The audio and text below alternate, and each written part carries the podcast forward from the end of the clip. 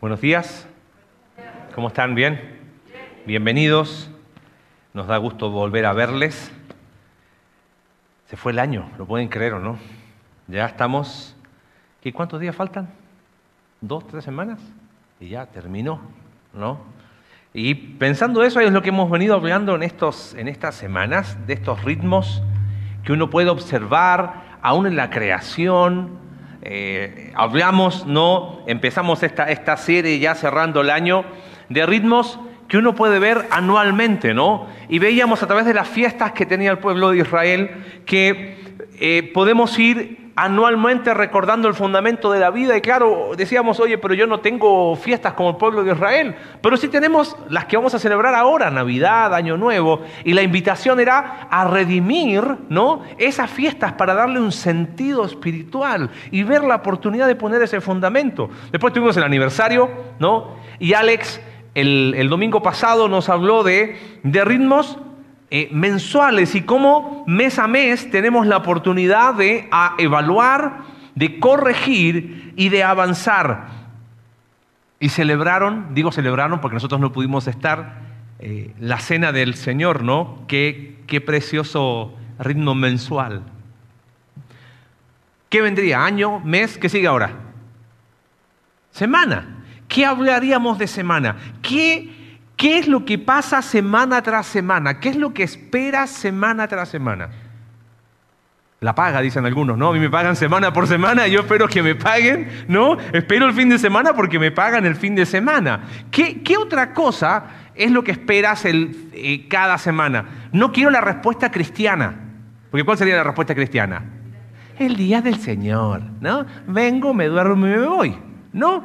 Eh, ¿Qué es el domingo? A veces es el día familiar, ¿no? A veces es el día de hacer lo que no hago en la semana.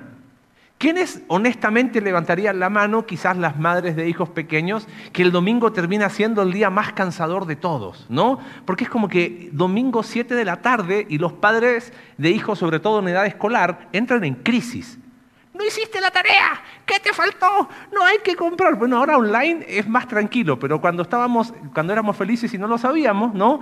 previa pandemia, ¿no? Domingo era como, ¡ay, no hice esto! O si tenías que hacer algo, eh, pánico, domingo 5 de la tarde.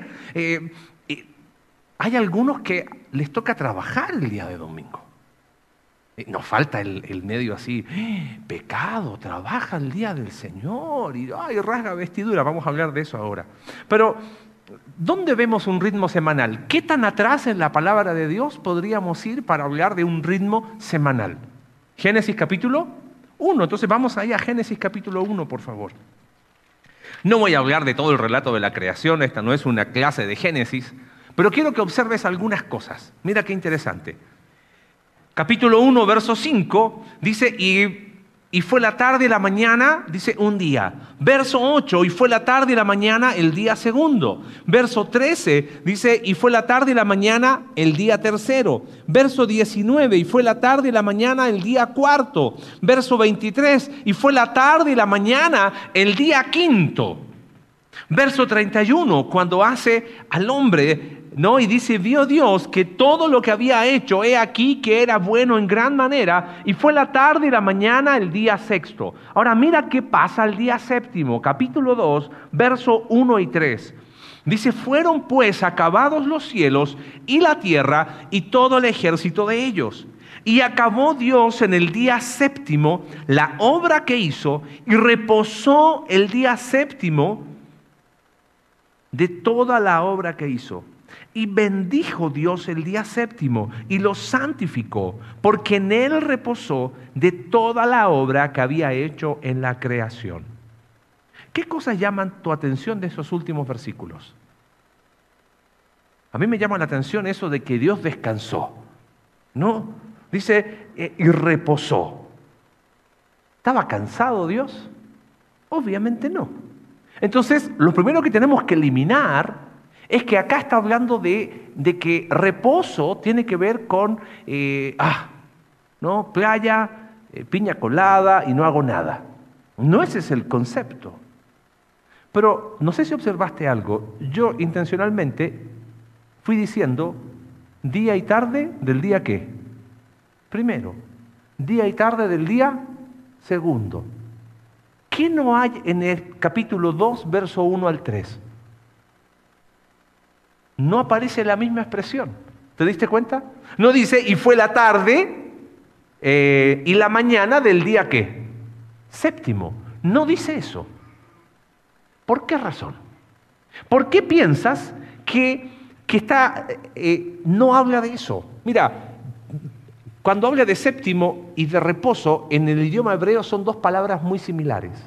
Séptimo tiene que ver con plenitud, con totalidad. Y esa palabra de que reposó tiene que ver no tanto con descanso por, estar cansado, sino con deleite, disfrutar lo que ha hecho, porque dice que acabó Dios y reposó y bendijo ese día. Pero lo que, lo que más me llama la atención es que no hubo tarde y mañana del día séptimo.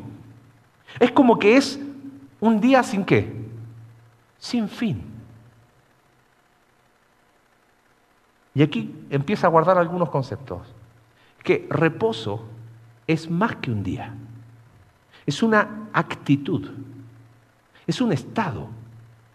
Reposo en el concepto espiritual, este ritmo semanal, lo que vemos es que no es un día, porque el relato que vemos es que terminó el día en que Dios reposó de su obra. No dice que el día terminó. Porque el concepto no es un día, es una actitud. Y mira, es interesante, la narrativa que viene después es que el hombre, ese reposo, ese descanso, ese deleite, lo rompe con el pecado. Y de ahí en más empieza la historia de la redención. Al pueblo de Israel se le da una estructura de este sabbat. Entienda algo, sabbat no tiene que ver tanto con día, no es el concepto del día sábado. Sabbat es el verbo para hablar de reposo, de deleite, de descanso, de disfrutar. Y de repente aparece un carpintero que nació en Belén y que se crió en Nazaret. Y dice en la sinagoga, yo soy el Señor del día de reposo. Y terminamos viendo en el libro de Hechos y en las epístolas que la iglesia se empezó a juntar el primer día de la semana. ¿Cómo unimos todo esto hablando de ritmos semanales? Guarda esta idea. El ritmo semanal divino es una actitud de fe, generosidad y anticipación. Vuelvo a repetir, el ritmo semanal, y esta palabra es clave, divino, es una actitud de fe, generosidad y anticipación. Ahora, ¿por qué hablo de ritmo semanal divino? ¿Cuál sería la diferencia entre ritmo semanal divino versus ritmo humano? Bueno, te doy algunas. Para el ser humano, el ritmo semanal se trata de qué? De un día. Para Dios es una actitud, es un, es un estado. Para el ser humano, el ritmo semanal es algo rutinario, ¿correcto? Perdón, hay feedback aquí adelante, amigo. Eh, si lo podemos cortar, gracias. Para el ser humano es algo rutinario. Por ejemplo, mira, ¿qué es día lunes? Luego empezó el trabajo, ¿no? ¿Y qué es día viernes? Día de tacos, ¿no? ¿Ves? Y es como que caemos en lo rutinario, ¿no? El viernes es tacos, bueno, algunos dicen que es el sábado, eh, y el sábado de la mañana es pancita al desayuno, qué sé, bueno, no es el mejor momento para hablar de comida, pero mira, tenemos rutinas. Lo hemos hablado mucho con mi esposa y es como que ella dice, es que algo pasa en mi mente que viernes es tacos. No sé por qué, pero es viernes, es tacos. No sé en qué momento, no nacimos en México, así que no creo que sea genético, ¿no? no sea, pero es como que viernes, eh, hay una rutina semanal. ¿Ves? Para el ser humano los ritmos semanales son rutinarios, pero para Dios es algo fresco. Para el ser humano es porque sí. Quizás tu rutina semanal de día a domingo es ¿dónde vamos? ¿A la casa de tus papás o a la casa de mis papás? Y es pelea. Algunos dicen, no, yo gracias a Dios, ni mis suegros y mis papás lejos. Dicen, no tengo ese problema, ¿no? Pero para el ritmo semanal divino, siempre hay razones de por qué encontrar deleite. Y si hablamos de que el ritmo semanal divino es una actitud, ¿cómo es la actitud en este ritmo semanal de Dios? La primera, y a diferencia de otras predicaciones, vamos a ver varios versículos. Acompáñame a Éxodo, por favor, capítulo 16. Fíjate que Éxodo capítulo 16. El pueblo de Dios está en Egipto, ¿ok? Ese es el inicio de Éxodo. Y el pueblo de Dios es liberado, escucha bien, aparece de repente un loco llamado Moisés y les dice, vamos a salir de Egipto, ¿correcto? Ah, con super armas, una vara de pastor de ovejas. ¿Y la promesa cuál es? Quiero que empieces a ver los hilos conductores de la Biblia. De eso vamos a tratar la escuela bíblica, miércoles 20 de enero, 19.30 horas. Inscríbete con Cintia, por favor. Eso es publicidad que me apareció aquí en la pantalla, ¿ok? Los hilos conductores de la escritura. La promesa era que ellos iban a salir de Egipto a una tierra de qué? ¿Cómo se llamaba? ¿Tierra? Donde fluye tierra de descanso, de reposo, de deleite. Ahora salen de Egipto, pero lo que se encuentran es un qué? Es un desierto. No, no suena mucho a reposo, a deleite, a descanso. Entonces, en medio de eso, la gente empieza a reclamar, ¿y Moisés qué vamos a comer?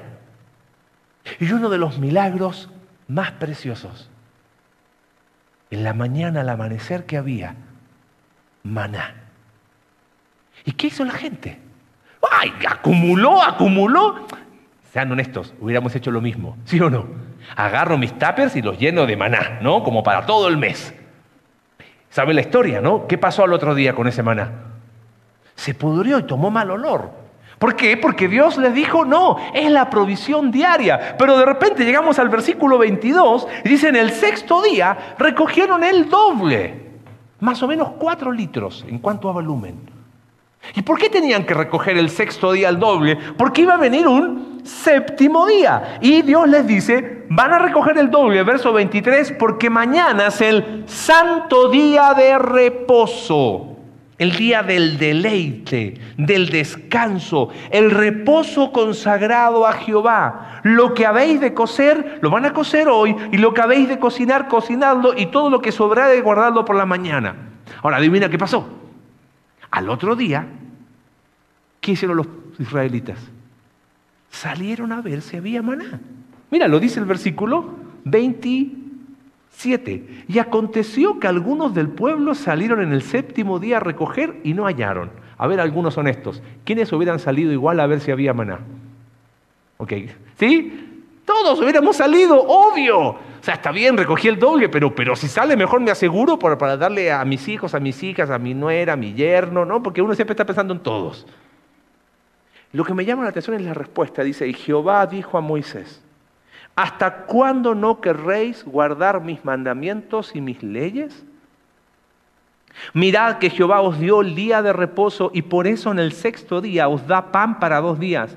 Estése pues cada uno en su lugar. Nadie salga de él en el séptimo día. Y así el pueblo reposó el séptimo día. Ahora, no sé si ves qué hay detrás de este relato. ¿Qué hubo detrás del pueblo cuando primera vez que ve maná quiere tomar más? ¿Y qué hay detrás de cuando les dicen no salgan, salen igual? ¿Falta de qué? Fe. Y aquí está nuestro primer concepto. ¿Qué es la actitud en un ritmo semanal de Dios? Es la actitud de fe en Dios que provee. Ponme atención, por favor. Están en el desierto. ¿Estaban disfrutando la tierra de descanso? No. Entonces Dios les dice, mientras van camino a esa tierra, guarda los hilos conductores. Vas a separar un día para vivir como si ese día ya llegó. ¿Entiendes? Vamos a parar un día para decir, Señor, confío en ti. ¿Por qué no trabajas el domingo? Y no porque, porque no me dejan, porque si por mí fuera yo iría a trabajar. ¿Te das cuenta que parar es un acto de fe? No, que tengo de 5 a 7, aprovecho esas dos horitas de trabajar. Y de 7 a 9 y esas dos horitas de trabajar. Y tenemos la idea de que tenemos que ser 24-7. Lo he visto mucho eso. Y no, debo ser un pastor 24-7, un misionero 24-7, un, un trabajador 24-7.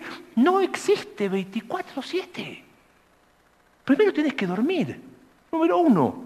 24-7 va contra el principio del día de qué? Del ritmo semanal de Dios.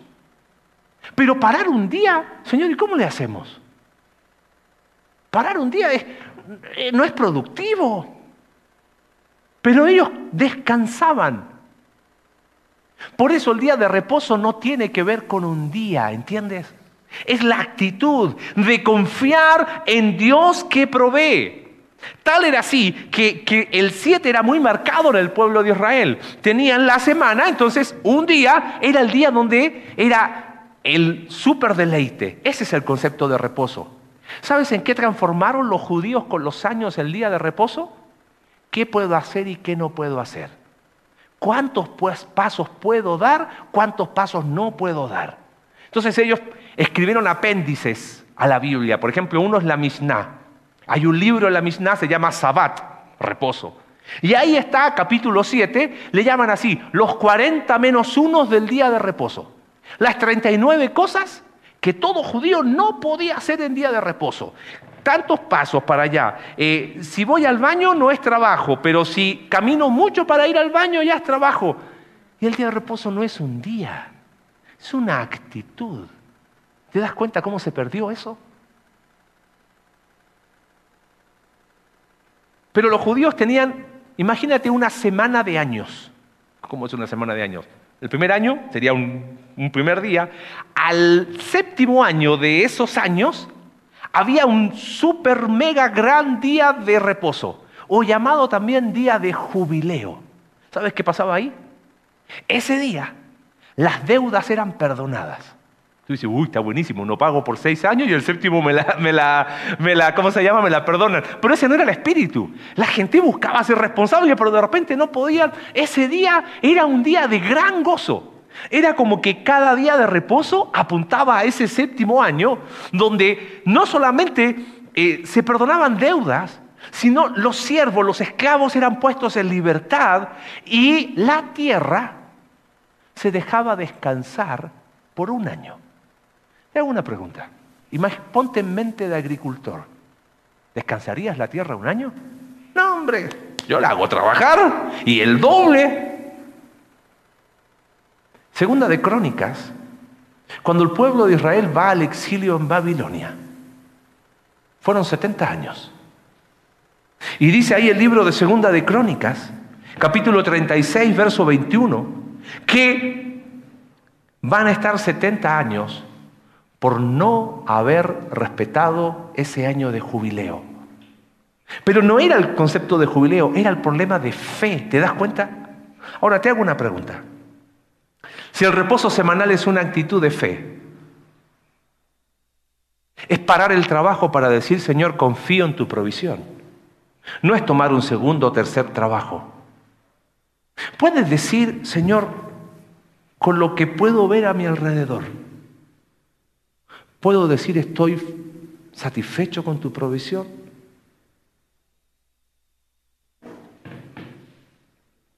¿En qué hemos transformado nuestro día de reposo? ¿En un día de gasto? Quizás en un día de hacer todo lo que no hicimos en la semana. Hemos despojado el sentido espiritual de separar un día a la semana, pero como una declaración de fe.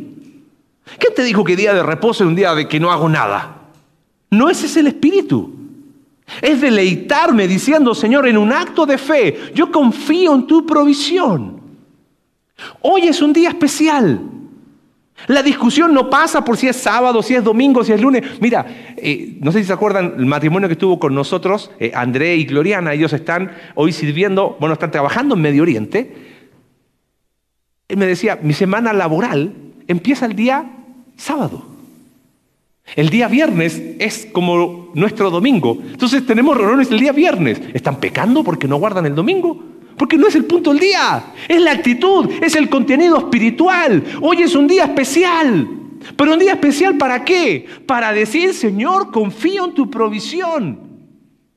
Es la pausa para decir, Señor, soy pleno contigo. Ese es el sentido del día de reposo. Dijimos, es una actitud de fe en Dios que provee. Pero el pueblo de Israel, que fue al exilio en Babilonia por no respetar estos ritmos de descanso, no solamente el día de reposo quebraron, quebraron el, gran día de reposo este, este día del, este año del jubileo, termina el exilio babilonio y cuando vuelven es como que no, no están disfrutando la plenitud de decir, no, esto no está bien, ah, oprimidos por los romanos, hasta que aparece quién? Hasta que aparece Él. A mí Navidad me, pone, yo, trata de, a veces tenemos esa idea de las películas de Jesús, así como que Él hablaba así. Apareció Jesús y cambió todo. Tienes tu Biblia, por favor, en Lucas capítulo 4. Y te pido que leas, a mí este pasaje se me ponen los pelos de punta cada vez que lo leo. Y te pido por favor que con un poquito de imaginación nos traslademos a Nazaret. Y dice que vino a Nazaret donde se había criado. Jesús nació en Belén, pero se crió en Nazaret. Y fíjate que dice el verso 16. ¿Y en el día de qué? De reposo. Guarda eso. Conéctate con Génesis. El reposo que Dios había iniciado, el hombre lo interrumpió a causa de su pecado. ¿Ok? Y entró en la sinagoga conforme a su costumbre. Y dice que se levantó a leer. Y se le dio el libro del profeta Isaías. Y habiendo abierto el libro, halló el lugar donde estaba escrito. El Espíritu del Señor está sobre mí, por cuanto me ha ungido para dar buenas nuevas a los pobres. Me ha enviado a sanar a los quebrantados de corazón, a pregonar libertad a los cautivos y vista a los ciegos, a poner en libertad a los oprimidos, a predicar el año agradable del Señor. Con lo que aprendiste recién, ¿a qué te suenan esas palabras? ¿Sabes qué, cuál es la idea del año agradable? Libertad a oprimidos, libertad a cautivos, buenas nuevas. El día del jubileo Dice acá, ha empezado. Enrollando el libro, dice, lo dio al ministro y se sentó. Y los ojos de todos en la sinagoga estaban fijos en él. ¿Cómo habrá leído Jesús este pasaje? Que todos los estaban mirando y era como, ¿qué viene ahora? Ahora mira lo que dice Jesús. Y comenzó a decirles, hoy se ha cumplido esta escritura delante de vosotros. Pagaría lo que sea por haber estado ese día. ¿Te imaginas? Hoy se ha cumplido. ¿Pero qué se ha cumplido? Hoy se cumple que ese reposo que Dios empezó y que el hombre le dio la espalda a causa del pecado, esa puerta se abre hoy. ¿Te das cuenta? La puerta de la generosidad de Dios. Porque ese día no es tanto lo que Él sanó, es que ese día empezó el ministerio de Jesús, que claro que sanó y que hizo un montón de cosas, pero nos dio vida eterna. Dime que eso no es un super mega gran año de jubileo. Lo que se había interrumpido en Edén para el hombre por su pecado, pero Dios con la puerta abierta lo hace real en Cristo. Y viene Jesús y dice, hoy se ha cumplido esa escritura. Lo interesante es lo que sigue después. Porque la gente estaba maravillada, pero no faltaba que, ¿quién es este? Es un simple carpintero de, hijo de José. Jesús dice, para que veas las conexiones, dice, no hay profeta con honra en su propia tierra. Dice, muchos viudas había en tiempos de Elías, pero a ninguna fue mandado el profeta sino la viuda de Sarepta de Sidón. O sea, está diciendo, hubo más fe en una mujer extranjera. Muchos leprosos había en tiempos de Eliseo. Pero ninguno fue sanado sino Naamán el sirio. ¿Ves? Reposo es la actitud de fe, de confiar en que Dios provee. Pero es la actitud de generosidad hacia otros. Y Jesús lo hace real. Lo que sigue es que Jesús expulsa demonios, da sanidad a un hombre atormentado. Después sana la suegra de Pedro. No sé si trajo reposo eso a Pedro o no, pero bueno, sanó la suegra de Pedro, ¿no? Eh, después lo que hace Jesús es que viene hablando, y es muy interesante ese Sanidades, capítulo 4, verso 40, predica, sana un leproso. Hacia el final del capítulo 5, Jesús cuenta una de esas historias, parábolas increíbles, y dice, hey, ¿no se dan cuenta que algo nuevo está empezando? Un vino nuevo no se pone en un odre viejo, porque un odre viejo, que si recibe vino nuevo, el odre se rompe y se pierde el vino.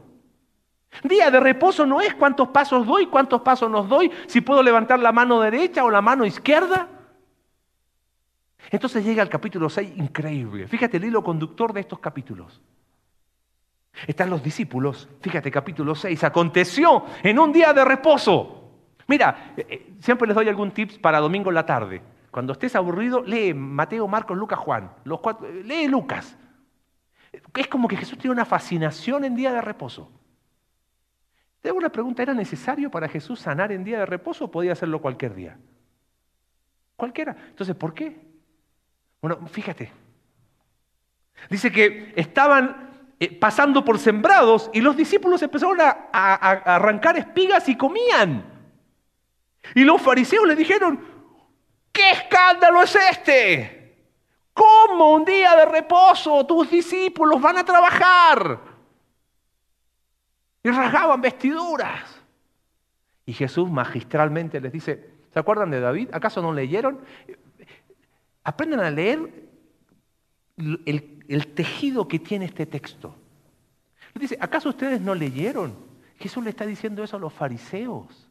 Los está tratando de ignorantes, a los que más sabían.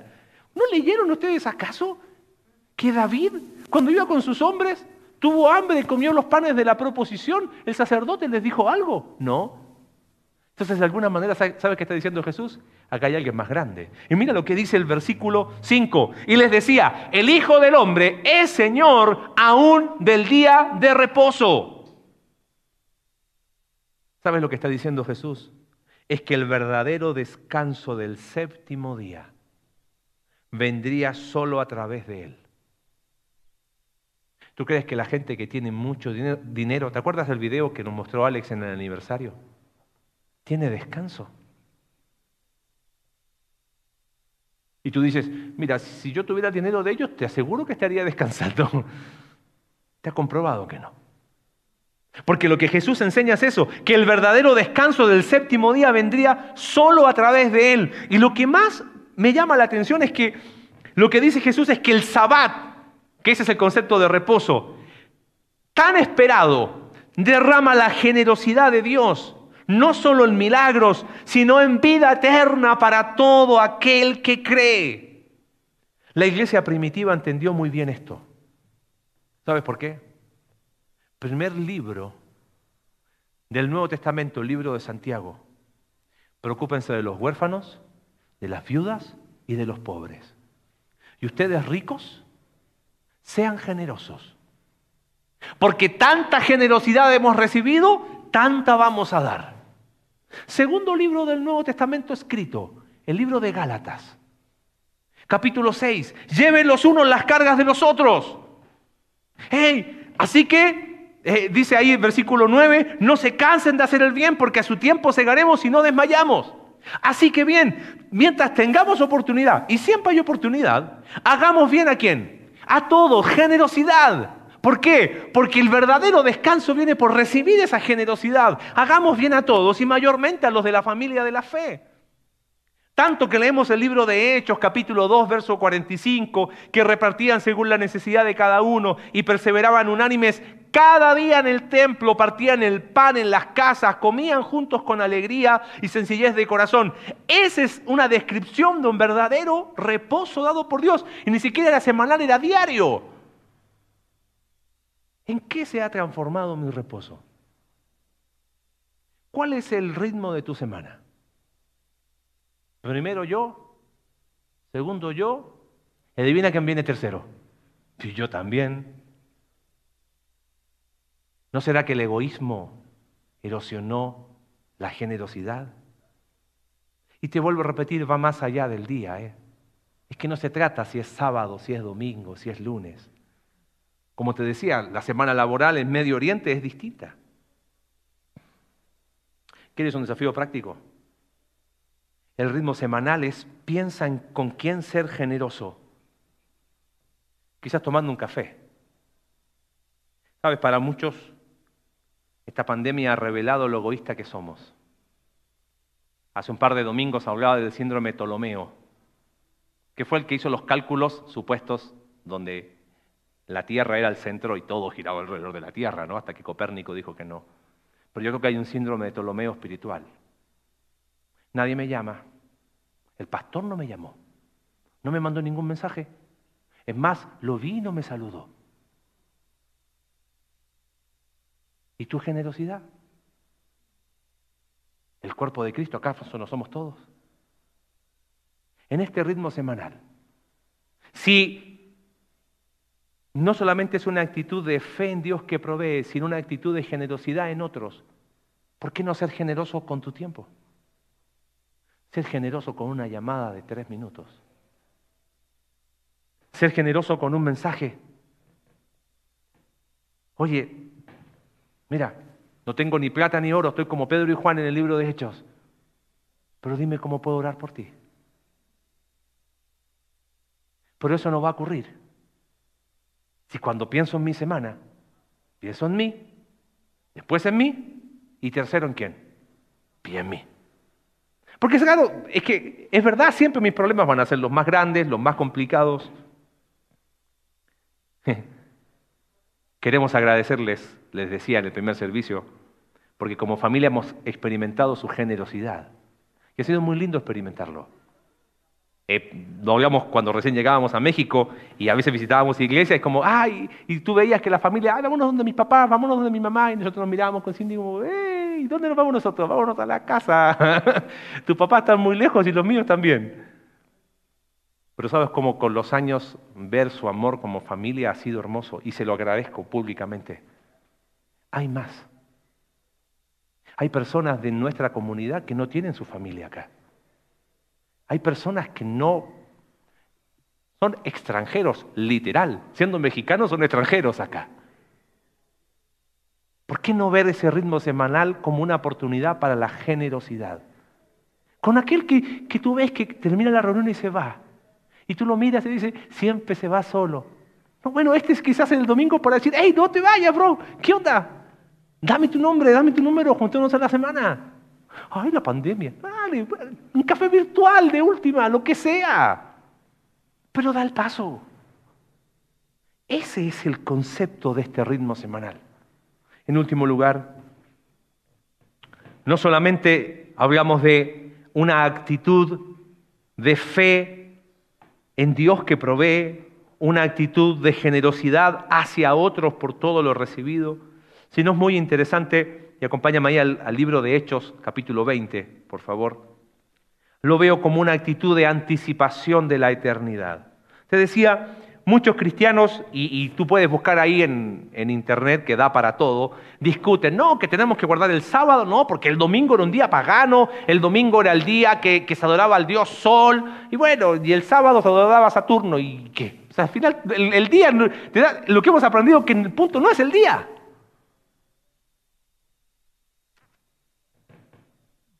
Para los cristianos eran todos los días, como vimos en el libro de Hechos. Pero es evidente que la iglesia primitiva escogió un día distinto. Y aquí es lo que a mí me hizo así como, como que, viste, cuando la cabeza te empieza a dar vuelta así y te da vuelta completa, ¿qué hay aquí? ¿Entiende? Los primeros creyentes eran qué? Judíos. Para ellos el día más sagrado, ¿cuál era? Pues el día de reposo, el sábado. ¿Cuándo resucita el Señor Jesús? Juan capítulo 20, verso 1 el primer día de la semana, el día después, el día de reposo. ¿Ok? Búscalo después, Juan capítulo 20. Ahora fíjate lo que pasa con la iglesia primitiva. Hechos capítulo 20, verso 7. El primer día de la semana, Reunidos los discípulos para partir el pan, Pablo les enseñaba, habiendo de salir al día siguiente, y alargó el discurso hasta la medianoche. ¿Por qué a la medianoche? A ver si lo, si lo tratas de captar conmigo. Primera de Corintios capítulo 16, verso 2. Cada primer día de la semana, cada uno de vosotros ponga aparte algo según haya prosperado, guardándolo para que cuando yo llegue no se recojan entonces ofrendas. Iglesia, ¿cuándo termina nuestra semana? ¿Cuál es, ah. ¿Cuál es el primer día de la semana? No me vengan aquí el domingo. Sean honestos. ¿Cuál es el primer día de la semana? Lunes. ¿Cuándo termina la semana? Domingo. ¿Cómo terminamos la semana? Oh, necesito una cama, ¿no? ¿Cuándo se empezó a reunir la iglesia primitiva? El primer día de la semana. Ellos no se reunían domingo porque era el día de descanso. Para esos cristianos el primer día de la semana era un día laboral. ¿Te imaginas? Por eso hasta la medianoche predicó Pablo. ¿Cómo estaría si mañana, 7 de la tarde, servicio dominical? ¡Oh! Pecado porque no es el domingo. ¿Qué problema hay? Ellos empezaban la semana anticipando la eternidad. ¿Y por qué hablo de anticipando la eternidad? Porque si hay algo que me ha llamado la atención, que sobre todo este 2020 ha ido muy en aumento, esa, esa mentalidad escapista. Ay Señor, sácanos de este mundo. Apocalipsis capítulo 21, vi un cielo nuevo y tierra nueva. Porque lo que Dios va a hacer es redimir aún su creación. ¿A dónde nos va a llevar?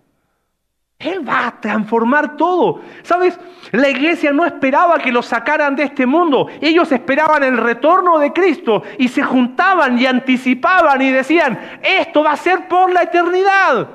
Mi familia espiritual por la eternidad. Y cuando se juntaban era una locura porque ¿sabes qué? Era el anticipo de la eternidad. Es lo que dice el libro de Apocalipsis. Esa multitud que cantaba y decía, digno es el Cordero. Y Él, eres el único digno. ¿Cómo, cómo es tu ritmo semanal respecto a la adoración? ¿Es un anticipo de la eternidad? ¿O es, ay, cantaron otra vez esa canción? No, no cantaron la que no me gusta, me cantaron la que sí.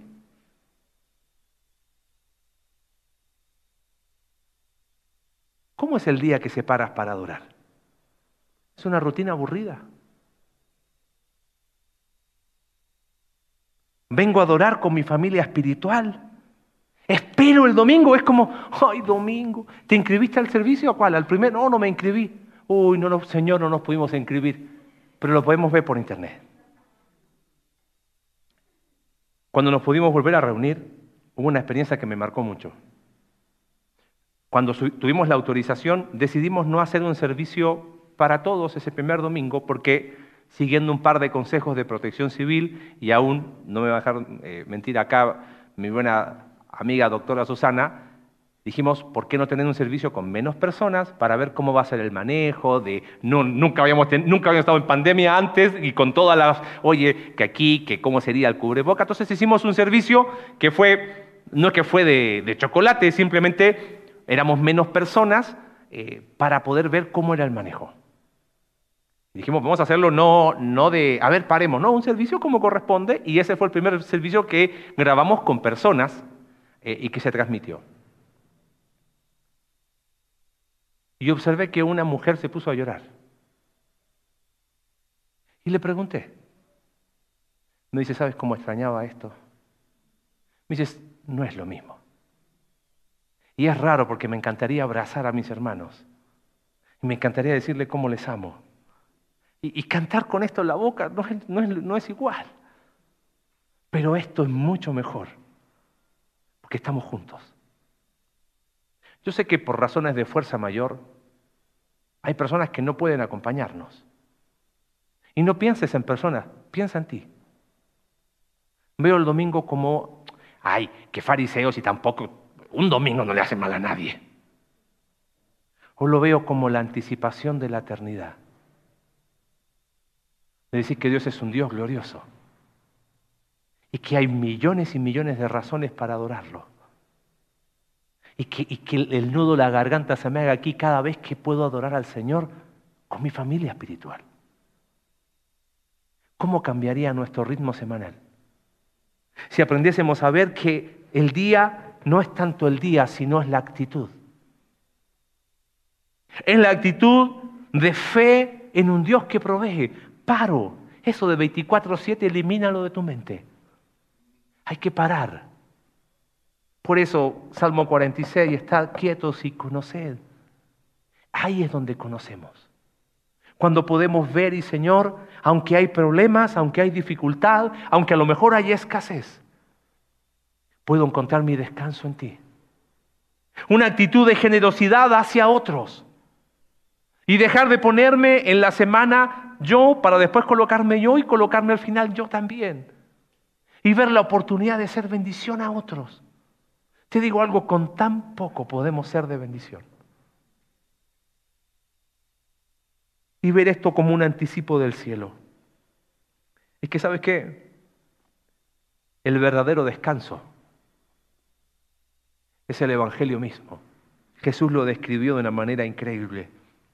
Dijo, venid a mí, todos los que estáis trabajados y cargados, y yo os haré descansar. Eso que se rompió en el Edén por el pecado. El Señor del día de reposo lo vuelve a poner a tu disposición, a tu disposición y a mi disposición. Es el Evangelio. Y ese evangelio que creemos no solamente debe ser un hecho histórico, es una actitud de cada día. Todos los días venimos a Cristo y decimos, Señor, quiero encontrar mi descanso en ti. Al final, todos los días hay una invitación, llevad mi yugo sobre vosotros y aprended de mí, que soy manso y humilde de corazón, y hallaréis descanso para vuestras almas, porque mi yugo es fácil y ligera mi carga. ¿Qué anhelas y qué buscas? Dirías, es que yo, mira, si me aparece esa media naranja, yo sí estoy satisfecho. Si tengo mi casa propia, yo ahí me voy a acostar descanso. Si puedo tener mis ahorros para mi jubilación y hasta 300 años voy a estar en descanso. O puedo decir, Señor, contigo encuentro el verdadero descanso. Padre bueno, Gracias por tu palabra. Gracias Señor porque nos anima y la, invitación preciosa del Señor del día de reposo, dada hace tantos años atrás, aún resuena en nuestro corazón. Venid a mí todos los que estáis trabajados y cansados porque yo os haré descansar, dice Jesús. Y mientras oramos, te pregunto con mucha honestidad y en una actitud de introspección ante Dios. ¿Estás disfrutando el descanso que Dios te da? ¿No será que estos ritmos semanales se transformaron en una rutina rutinaria? Hoy es una linda oportunidad para evaluar dónde está mi fe. Ver una oportunidad para ser generoso. Dejar conflictos de lado. Enojados por pequeñeces. Cuando es la oportunidad de una anticipación de la eternidad. Sé que hay problemas. Sé que hay dificultades que no son tiempos fáciles, pero podemos seguir hallando descanso en Dios. Padre, gracias por tu palabra. Queremos que tus palabras encuentren respuesta en nuestro corazón. Gracias porque en Cristo el gran y hermoso día de reposo empezó queremos empezar a disfrutarlo hoy con la mirada puesta en la eternidad. Te amamos Dios. Oramos en el nombre de Jesús. Amén.